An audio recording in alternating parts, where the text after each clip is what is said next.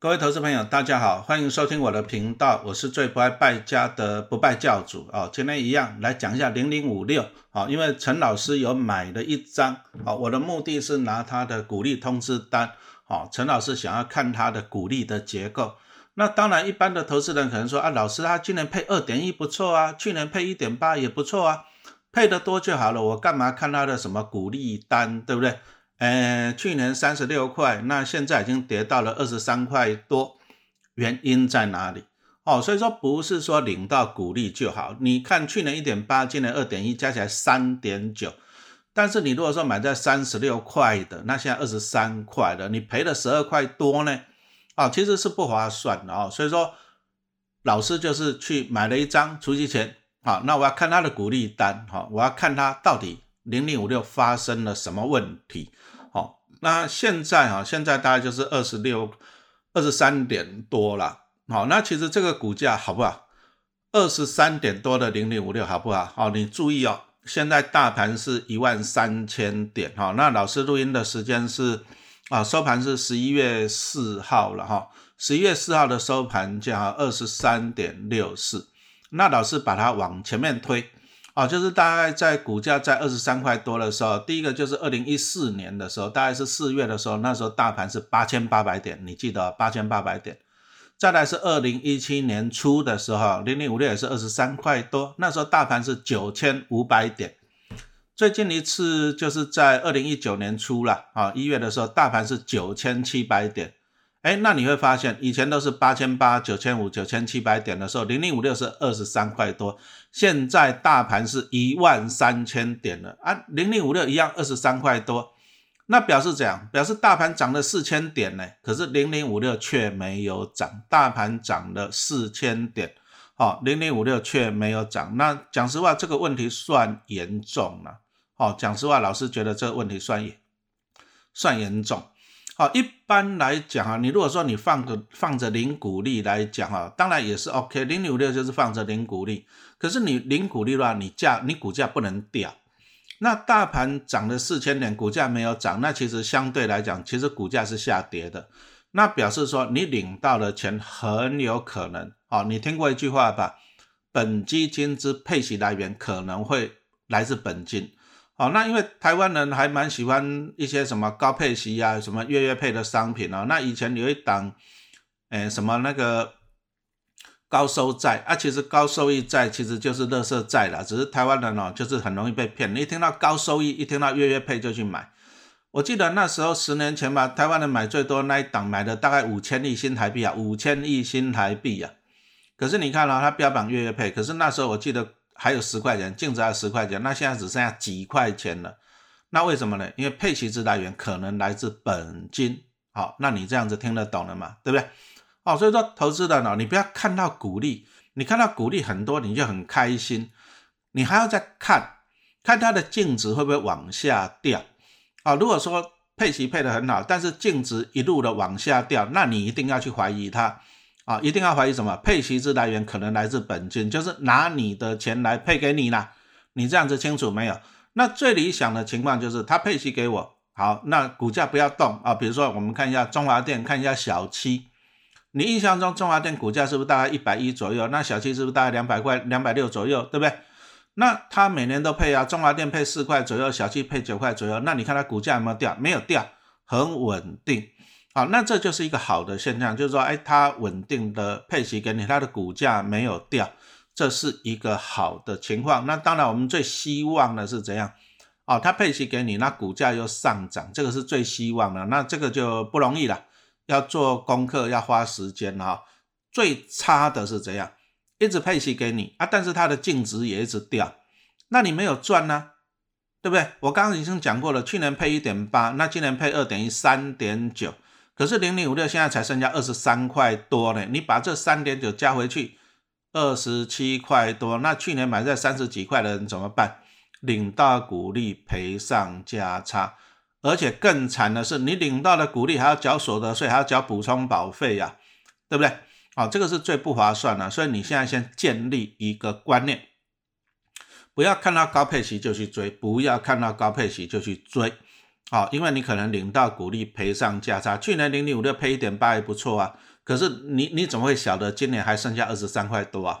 哦，这样清楚没有？好，那要知道原因，所以陈老师在除夕前我买了一张，我买了一张以后，我们就直接来看一下为什么陈老师要去买一张哦，因为现在就是资讯不是很透明了，这个也这个也不是袁大头性的问题，这就是政府法规了哦，就是说我们投资的我只有看到二点一，我只有看到二点一，它配二点一，可是我不知道二点一是什么样的内容，就很像说你去买一瓶果汁，哎，啊你只有看到说它是两千一百 CC 的。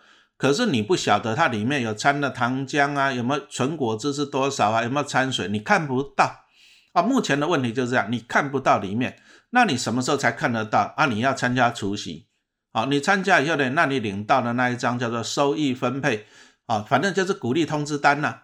那你拿到的那一张你才看得到，就很像说，你你你看到那一瓶果汁，你只看到两千一百 CC，好啊，你就把它买回家，你一定要打开来做实验，你才知道。纯果汁是几趴啊？目前的缺点是这样子哈，那也就是因为这样，所以陈老师去买一张零零五六。好，那我买了以后，我已经收到了那那个鼓励的通知单嘛。好，那里面它分了三项哈。陈老师买一张，啊，他因为他一股配二点一，所以我可以拿到两千一百块的现金股利。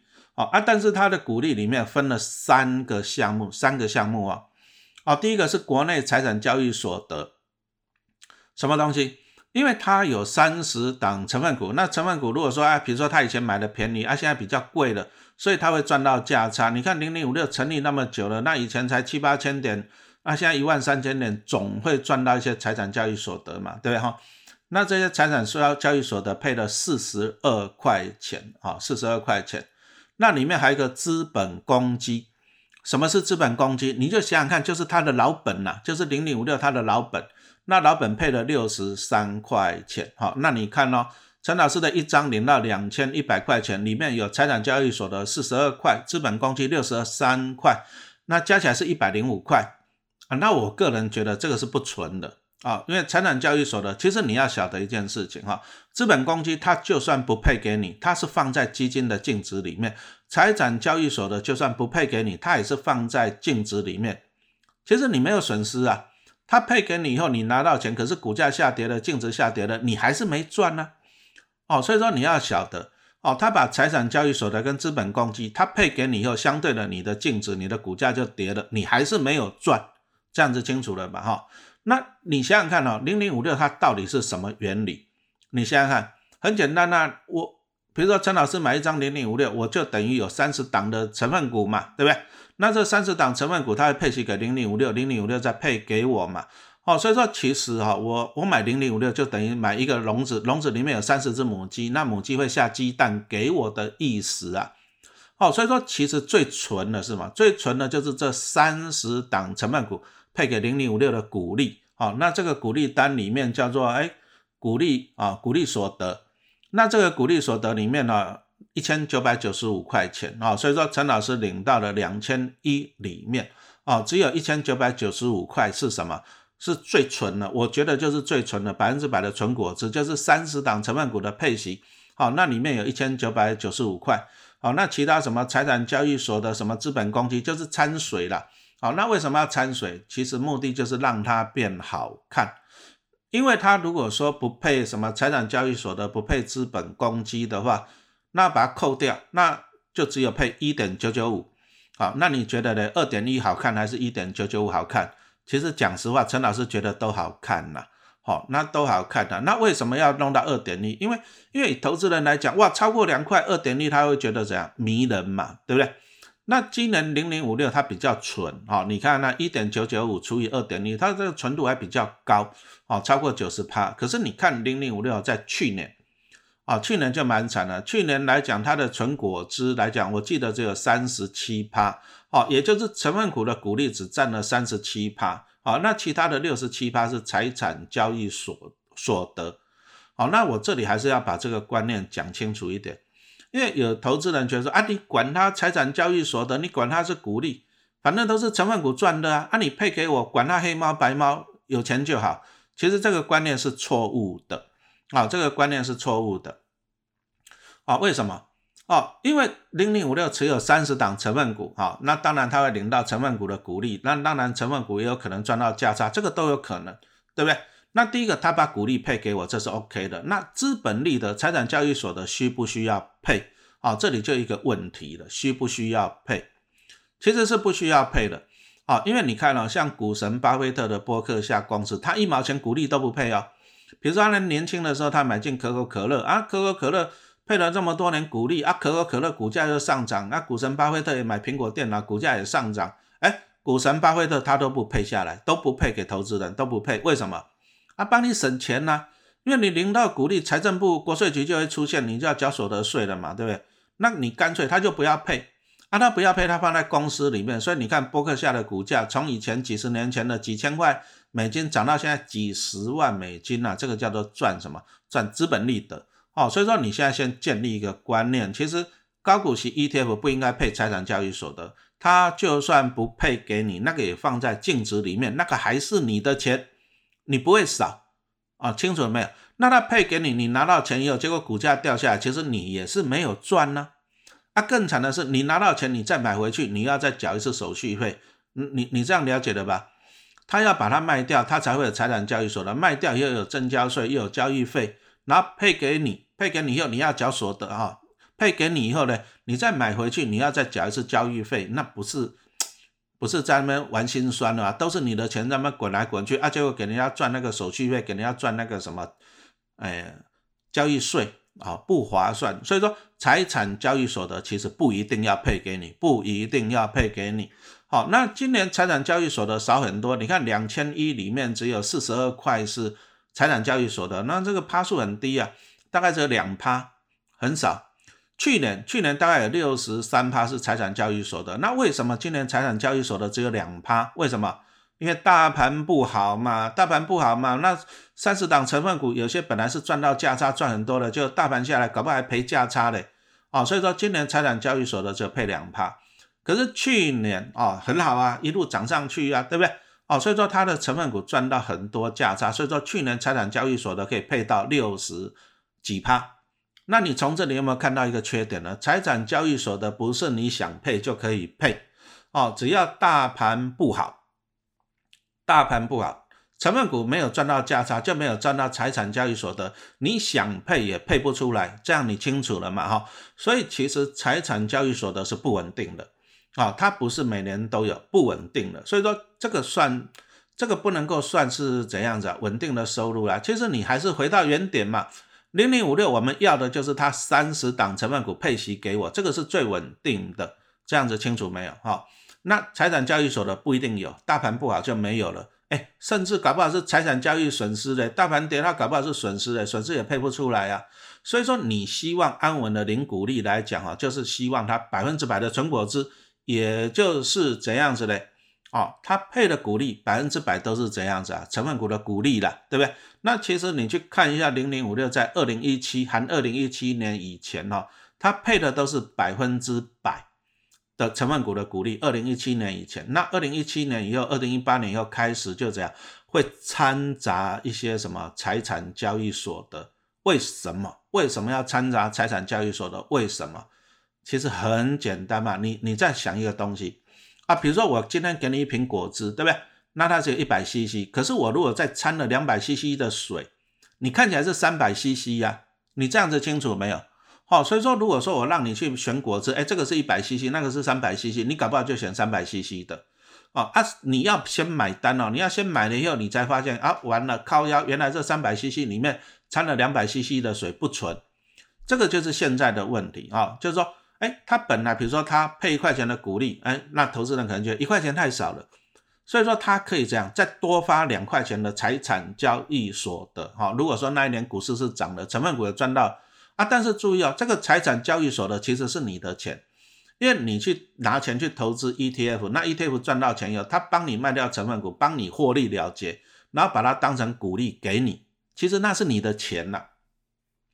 哦，啊你你看啊，它本来是一块钱，哦，就是成分股配的股利一块钱。那他如果说卖掉你的股票，就是你买的那些成分股，把它卖掉，然后多配两块钱给你，你看到三块钱你就很开心，啊，我相信看到三块钱的开心，绝对比一块钱还要开心。可是你不知道，你不知道那两块钱是你的，你一定要参加除息后，你得拿到鼓励通知单，你才发现啊，原来靠腰那两块钱是这样，是财产交易所得，其实他是卖股票啊，帮我获利了结，卖来给我的啊，这样清楚了没有哈？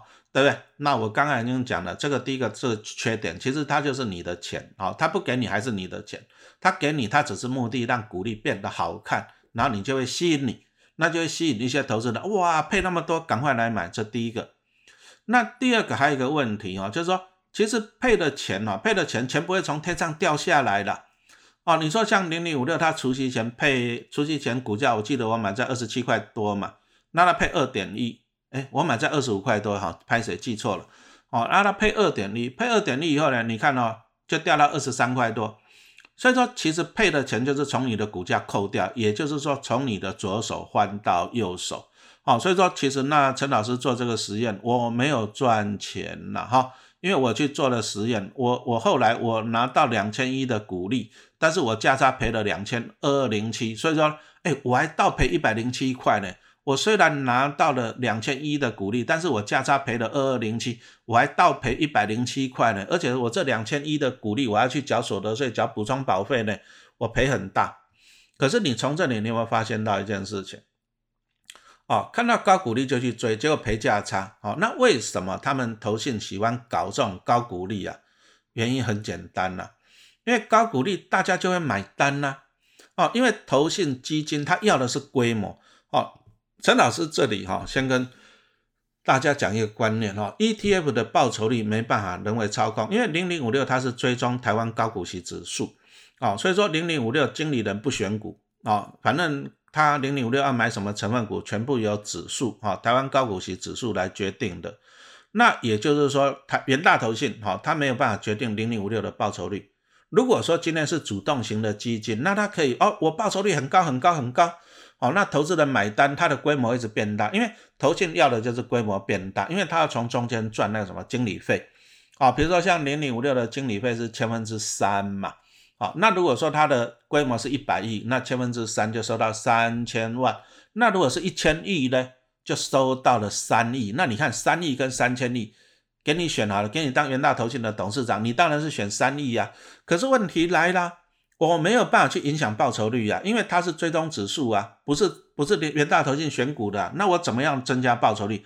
我没有办法增加报酬率，但是我可以决定我配息，那我就高配息嘛，我就刚刚跟大家讲过了，我就配什么公积金，配什么财产交易所的，这两个都是你的钱啊，我就拿你的钱来配给你，那你看到的哇配好多，哦你就会这样，你就会想要去买嘛。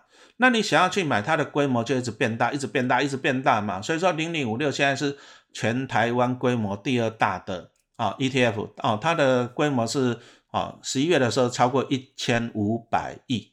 但是投资人呐，老师已经讲了嘛，你就算你去年拿一点八，就算你今年拿二点一，可是你去年买在三十几呀，你还是赔钱呐。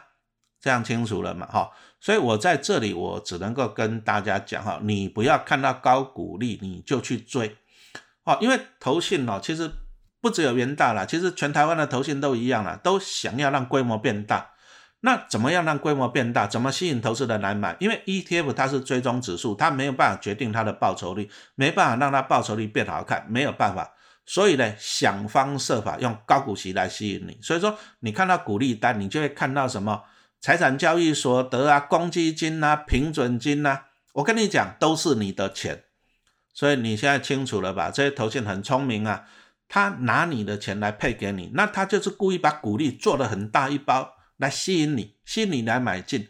可是那是你的钱呐，你这样清楚了没有哈？所以说，台湾投资人拜托一下，不要看到高股利就去追，不要看到高股利就去追了哈。你你你有没有抓过老鼠的经验？哦，只要家里有老鼠，以前我住老公寓嘛，那家里面有老鼠怎么办？第一个买一个老鼠笼，第二个呢，老鼠笼里面那个钩钩给它挂一块很香的气死，没有气死你就去挂那个什么那个什么拖刀的那个果酱，花生的果酱，那个超香超甜，老鼠一定会上当。那你晓得了吧？你只要把那个气死放的越大块越香，老鼠一定会上钩。所以你晓得了吧？为什么零零五六的二点一块钱里面有什么公积金，有什么财产交易所的？你晓得了嘛？因为确实要变大嘛，啊变大你才会买嘛，啊你买了以后呢，它的规模才会变大嘛，啊你买了以后结果股价下跌你就套牢了，啊你可能你会心里想，我大不了套牢，我跟你讲，我是元大金的股东啊，我有五百张元大金呐，我会感谢你啊，你大不了套牢，为什么？因为你一直缴经理费，你一直缴管理费给人大投信嘛。那等于就是我明年就会领到股利了，我要感谢你啊，哦，所以说你不要这边大不了套牢，你套牢都是一直在缴缴缴钱给投信了，你这样清楚没有哈？那我们这里稍微做一个总结啦，其实哈，你还是要了解 ETF 的运作。它的报酬率就是看指数，指数是由指数公司决定的，所以说元大投信没办法决定零零五六的报酬率。陈老师在这边讨论零零五六，我也没有办法影响零零五六的股价。零零五六的报酬率就是看指数，就是看三十档成分股的表现，然后我没办法去影响它。但是，啊，还是一句话讲，投信要的都是规模，所以说他希望你买，那你怎么样会去买？啊，就是现在的盲点嘛，因为我们现在我只有看到二点一。我没有办法看到，哈，就是除夕之前，我完全没有办法知道说里面有多少财产交易所得，有多少公积金，有多少平准金，我都看不到，因为现在法规没有要求，我一定要去买，买了以后事后我才会看到。所以这些投信不是只有元大投信，所有的都一样，他就会给你端出一个很漂亮的股利，哇，好多，哦，那吸引你去买。那等到你买了以后，你事后拿到单子，你才那边骂，靠腰都是我的钱，那我领到股利又赔上价差。啊，这样清楚了没有？好，这里就是一个盲点。好，所以说高股息 ETF 不要再看股利了，不要再看股利了，不要再看股利了，要看什么？请你去看它整体的报酬率，报酬率不会骗人呐。哦，投信它可以给你配很高的股利，拿你的钱来配给你，但是投信没有办法去影响报酬率，没有办法去影响报酬率。好，这样子清楚没有？哈，所以说其实啊，陈老师后来我就做了一个统计的，最近两年哦，从那个。啊，统计到十一月二号，结果发现了零零八七八它的报酬率总报酬率两年赢零零五六赢了二十三点七七趴，两年赢了二十三点七七趴，哦，这个真的是很恐怖啊！哦，这个那为什么？因为指数不一样嘛，因为零零五六是用预测未来，结果他就选到了预测嘛，就选到了航运类股嘛。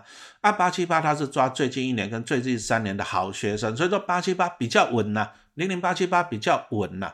报酬率也高啊，两年高了二十三点七七趴哦，所以说拜托一下，你不要看到高股利就去追，你会上当啊！老鼠笼在等你呀！好，你要看总报酬率，你要看总报酬率。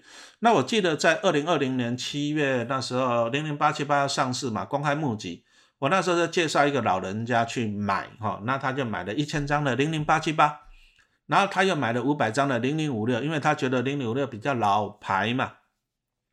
那你会发现，它一千张八七八跟五百张零零五六，其实它是做资金配置的，就两边配的钱都不都差不多了哦。投资高股息 ETF 还是要做分散哦。那还好，这个老人家有分散哦。他那时候是想要都买零零五六，他觉得老牌比较稳定，而且零零五六配比较多。啊，后来是我给他建议，我说你还是分一半钱去买。一百张零零八七八，哎，就两年下来哦，零零八七八比零零五六多赚了两三百万。你我刚已经讲了，两年报酬率差了二十几趴嘛，对啊，他就很开心了哈，对不对？还好当初没有 all in 在零零五六，那他最近又自己去加码了两百张的零零八七八。其实我不是讲说八七八好，我也不是讲零零五六好，我是讲指数了。零零八七八我已经讲过，它的逻辑就是挑选最近一年跟最近三年的好学生，就是有好股票过去的表现。可是零零五六它是用预测，就是指数公司去预测未来一年的报酬率，会预测错误啊，会预测错误啊。哦，这样清楚没有？哈，所以说我们今天这个单元只是来跟大家分享了。啊，我今天只是跟大家分享说，投资 ETF 你不要看到高股息就去追，你不要看到高股息就去追，不然哈，我还是一句话讲，老鼠笼前面有一块很大块的去势，你会去摇吗？你会去摇吗？你如果说知道后面有一块老鼠笼，你会去摇吗？哈，股海在走哈，知识要有。那陈老师的新书啊，变身少年巴菲特就讲了这些投资基本的观念啊，避免你这样，你跑到老鼠笼里面去哦。呃，真的你要懂这些基本的观念。那陈老师的那个变身少年巴菲特在十一月二十一号到十二月十二号有早鸟哦，超早鸟的预购哦，书搭上影音课程，可以让你更充分的学习。哦，麻烦哦，你要关注。那我当然是希望你买了哈，因为讲真的，你少赔一些股票，领到股利赔价差，你少赔一些股票，你买书买影音课程，你都赚回来。股海在走，真的知识要有。好，谢谢收听。